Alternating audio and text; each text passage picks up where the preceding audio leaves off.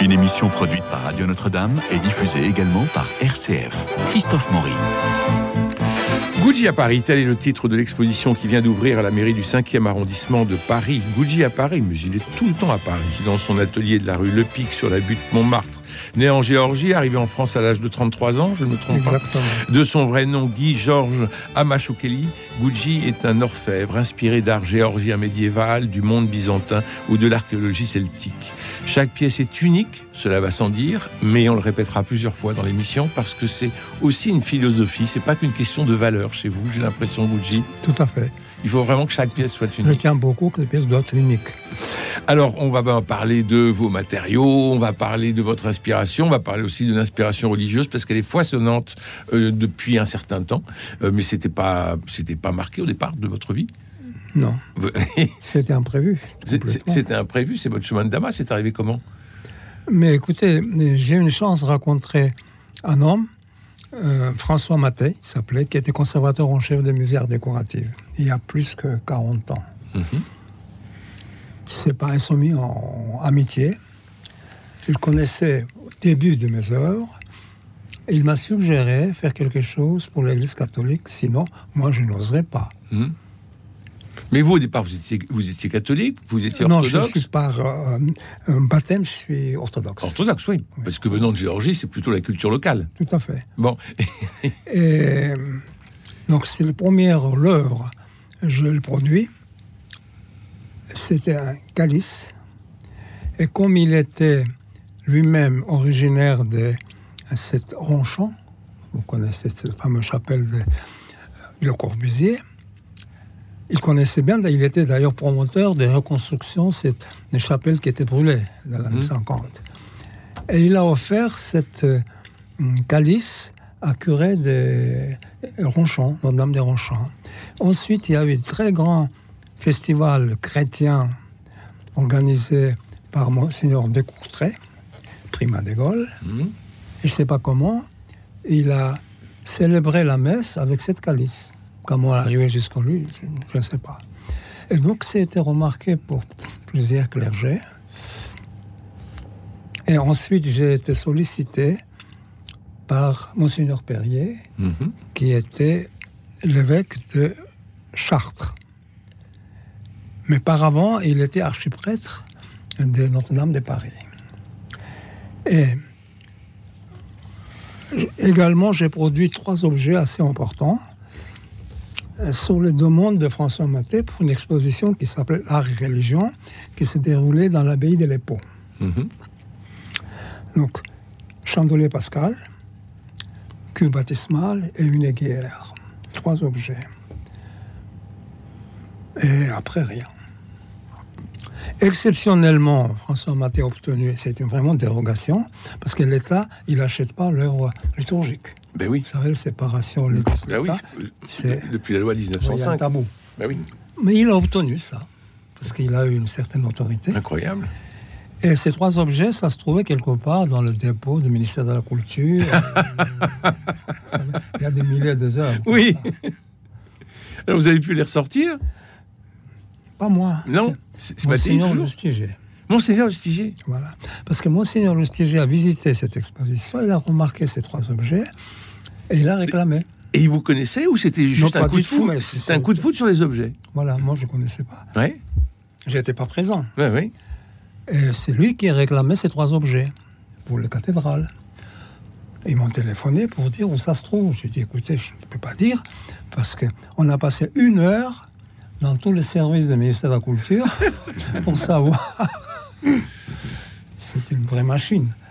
Finalement, on a une réponse, et donc c'était à la veille des Vigiles Pascal. Mhm. Donc et ces trois objets se trouvaient dans le cœur de cathédrale de Notre-Dame. Nous, on était conviés pour assister à cette vigile pascale. Et c'est la première fois que je l'ai vu, mes œuvres, euh, dans, si je peux dire, dans l'action. En action. En action. Dans les mains du cardinal Lustiger. Là, tout à fait.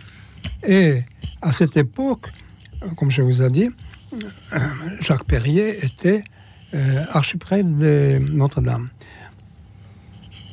Quelques mois plus tard, il était nommé à Chartres. Mhm. Et il, il m'a appelé. Je ne connaissais pas personnellement. Il m'a appelé pour dire, écoutez, je connais votre œuvre et il faut que ça change tout dans le cœur de la cathédrale de Chartres. En effet, vous savez, après la réforme, c'était euh, une, caisse en contreplaqué. C'était une caisse de contreplaqué couverte avec un tissu. Mhm. L'hôtel, comme c'est pas digne de Chartres. Il a dit il faut que tout change.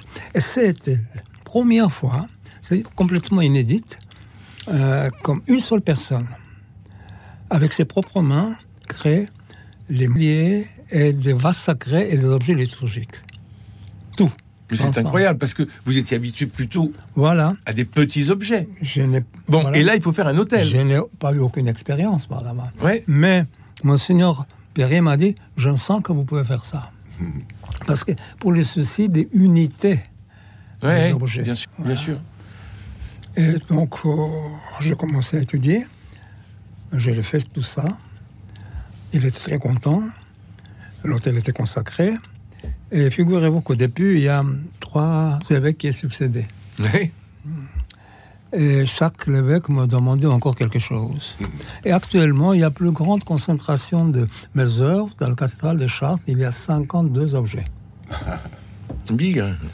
c'est le, euh, c'est la, cathédrale Gucci. On va pouvoir dire ça. Justement.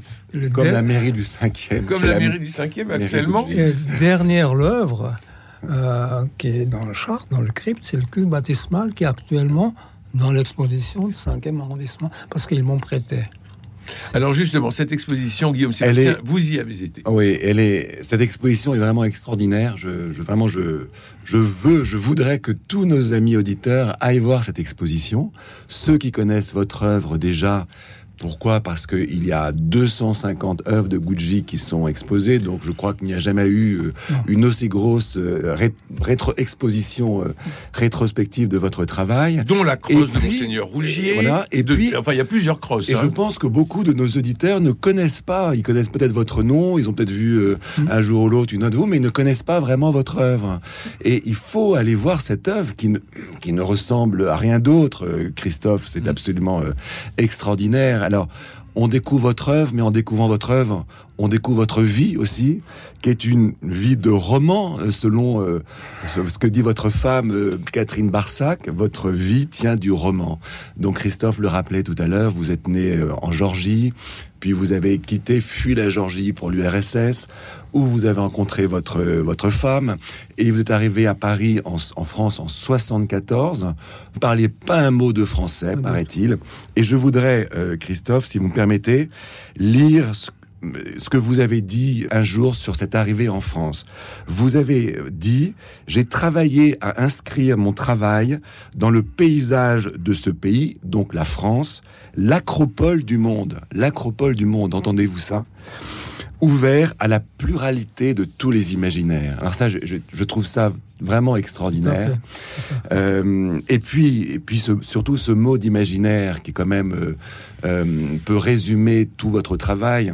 Et là aussi, je voudrais je connais finalement l'œuvre de Gucci euh, assez mal et je voudrais laisser la parole à ceux qui la connaissent très bien, notamment Hélène Carrère d'Ancos, donc qui a écrit un, un texte magnifique qui nous a quitté pour ce pour ce le catalogue de votre exposition qui est extraordinaire. Il y a souvent des textes dans les catalogues qui sont mal écrits ou qui apprennent peu de choses sur les artistes, mais là il y a beaucoup de textes par beaucoup d'auteurs et ils sont tous très éclairants et très édifiants. Et Hélène Carrère d'Ancos écrit dans le catalogue Gucci est d'abord celui qui rêve ce qu'il fera. Il invente ce qui n'a jamais existé et qui n'existera qu'une fois. Puis, du rêve, il passe à la réalité, la transforme, dessine parfois, rarement, mais le plus souvent, sa main va droit au métal, à la matière, et du contact des deux naît un objet inoubliable. Je trouve ça très beau parce que ça, ça résume parfaitement euh, ce qu'est votre travail et ce qu'on ressent de votre œuvre, même si on ne la connaît pas depuis si longtemps que ça. Quand on est devant vos œuvres à la mairie du 5e, c'est tout à fait ce qu'on ressent. C'est un, un, monde imaginaire qu'on n'a jamais vu, qu'on ne reverra peut-être jamais plus, euh, qui est euh, Alors, intemporel. Vous, qui vous, citiez, vous citiez Hélène Carrère d'Ancos. Euh, Gucci, vous avez fait réaliser l'épée d'Hélène Carrère d'Ancos, qui a un nom, elle s'appelle La Joyeuse. Oui. Chaque épée a un nom ou Non, non, non, elle souhaitait simplement appeler comme ça, parce que vous savez, c'est chargé de symboles. Juste une petite anecdote, quand j'ai rencontré Madame Doncos, je ne connaissais pas personnellement auparavant, j'ai écouté la radio, et ils ont annoncé l'élection Madame Doncos de l'Académie française. Et le journaliste a posé la question, et l'épée Vous souhaitez l'épée ou non? Bien sûr. Et qui va vous faire l'épée? Elle a prononcé le Gucci. Je ne connaissais pas. Incroyable Oui, et évidemment, quelques jours après... Parce que souvent, ils vont chez Boucheron, ils vont euh, euh, dans, des, dans des grandes maisons, et, là, et, donc elle arrive dans votre atelier oui, Elle connaissait sûrement mes heures, parce que bah oui. ne pouvez pas inventer comme ça. Oui. Et quelques jours plus tard, elle vient de l'atelier, on discute. Hum, c'était très agréable discussion, parce que c'est une femme remarquable. Euh, finalement, j'ai présenté le projet d'abord, les dessins, et elle a tout de suite accepté. Voilà, ça a commencé comme ça. Donc je cite on est en or, argent, acier, euh, lapis-lazuli, serpentine, aventurine, jaspe, onyx, nacre et cristal de roche.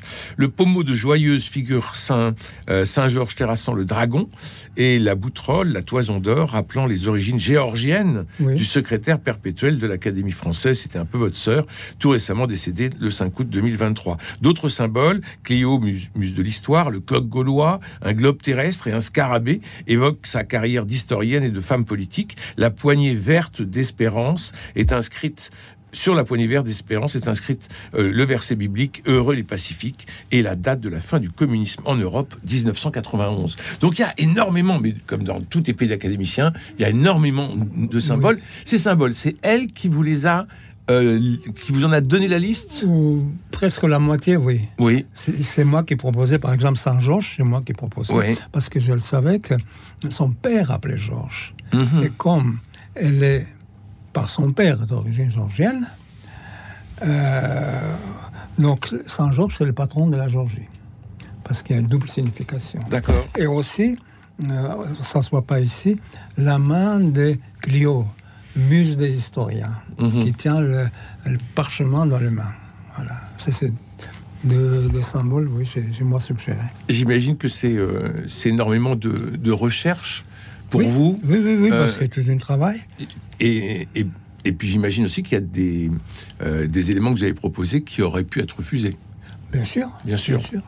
Alors, oui, bah oui je, pense qu'il faut qu'on parle de la technique aussi. De, Votre technique est très particulière parce que là, on parle de, de rêve, mais en fait, votre travail est très concret, très compliqué. Vous êtes sculpteur, vous êtes orfèvre.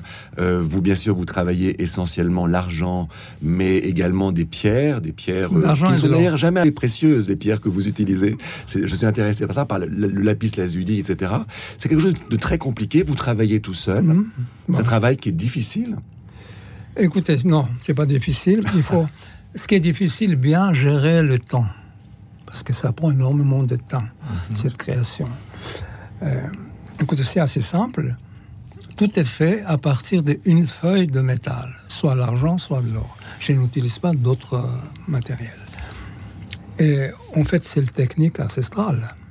J'ai mhm. rien inventé, quoi. Mhm. Simplement, je l'ai revu, j'ai ressuscité quelque sorte de cette technique. Parce que si vous prenez l'art grec, l'art scythe, l'art achéménide, euh, toute cette période qui a déjà troisième, quatrième millénaire, c'est même technique.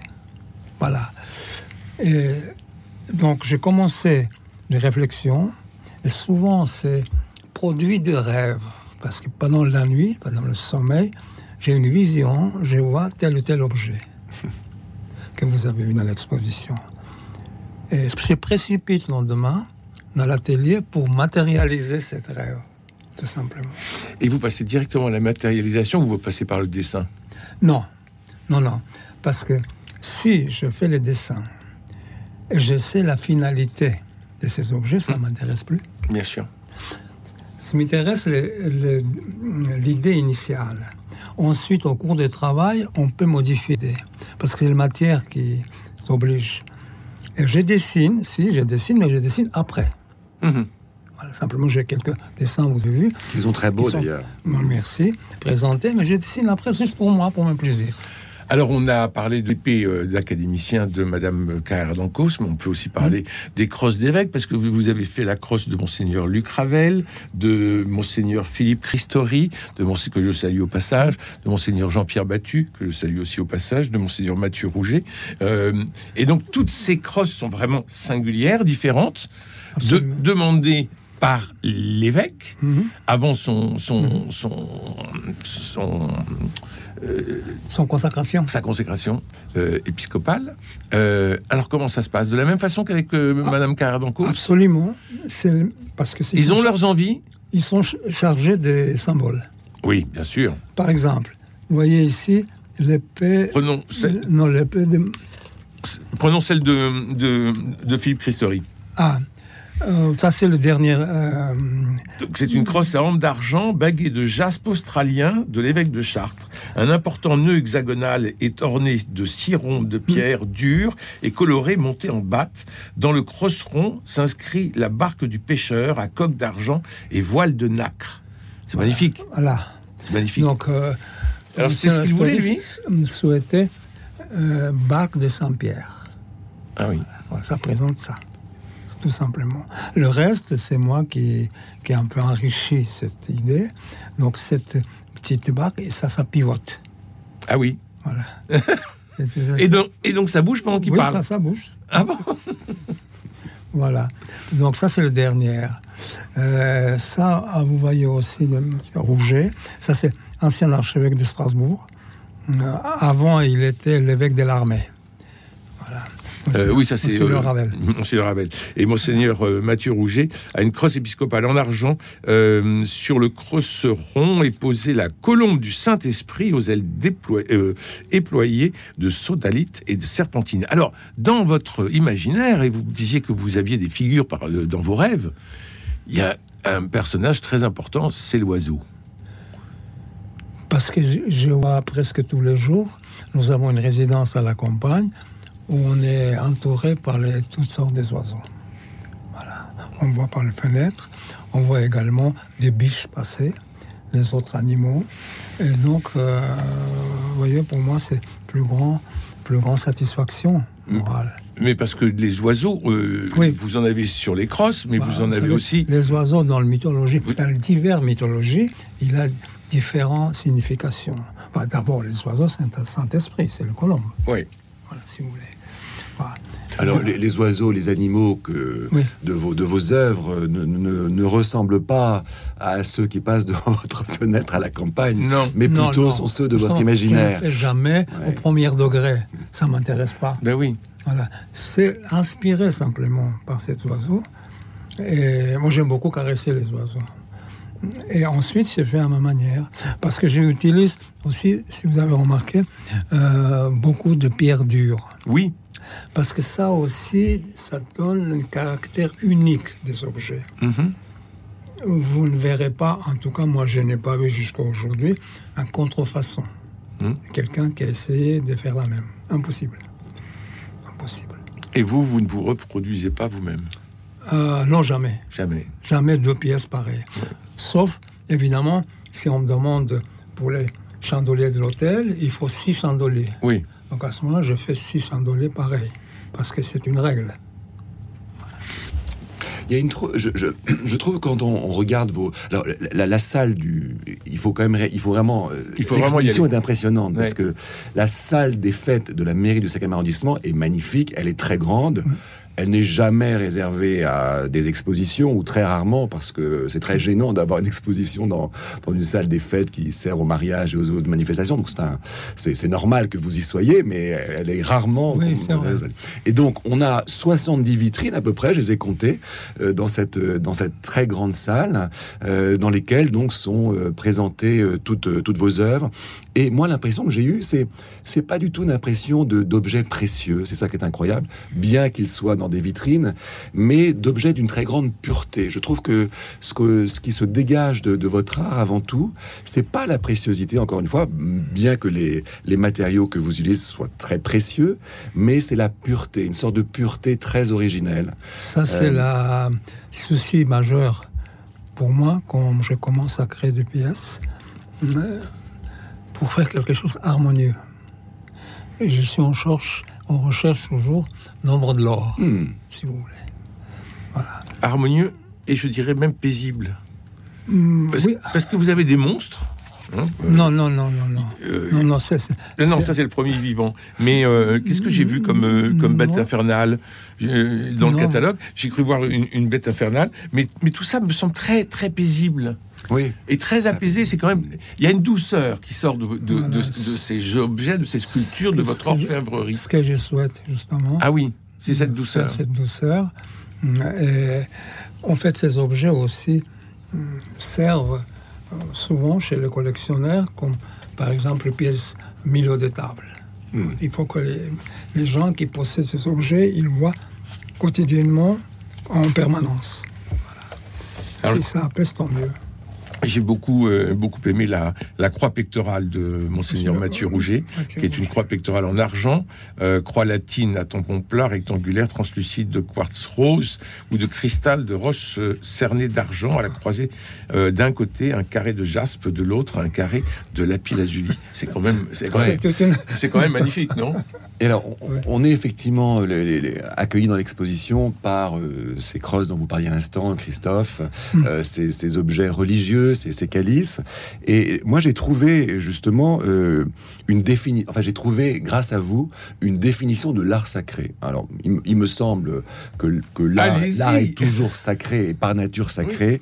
Mais vous dites, et là, je, je vous cite, j'ai beaucoup aimé cette euh, cette phrase de vous. Vous dites qu'est-ce que l'art pour moi? Vous auriez pu dire qu'est-ce que l'art sacré pour moi, mais vous n'avez pas utilisé ce mot, je pense, à bon escient. Vous dites une prière, mais une prière par les moyens de la beauté. Quelle que soit l'œuvre que je crée, je la conçois non comme quelque chose qui soit un absolu, mais comme un support vers l'absolu. Une ouverture entre celui qui la voit et ce à quoi elle doit mener. Je suis un créateur, mais un créateur qui s'inscrit dans la continuité. Voilà, ça c'est mon but, si vous voulez. Faire quelque chose qui, qui va rester pendant nombreuses années. Pourquoi j'ai donné l'importance dans l'œuvre liturgique, par exemple? D'abord, enfin, pour les raisons évidentes, j'ai fait ça parce que je suis un chrétien. Ensuite, euh, tous ces objets sont visibles pour tout le monde collection particulière, son reste chez le particulier, personne ne voit pas, sauf rare, exposi- rare occasion comme, euh, comme exposition. Oui, Parce Et- que là, vous avez fait venir des œuvres de, de partout. Oui, j'ai Oui. un œuvre important partout. Euh, j'ai réaménagé une dizaine de cathédrales et de l'église abbatiale. Et, monuments importants. Oui.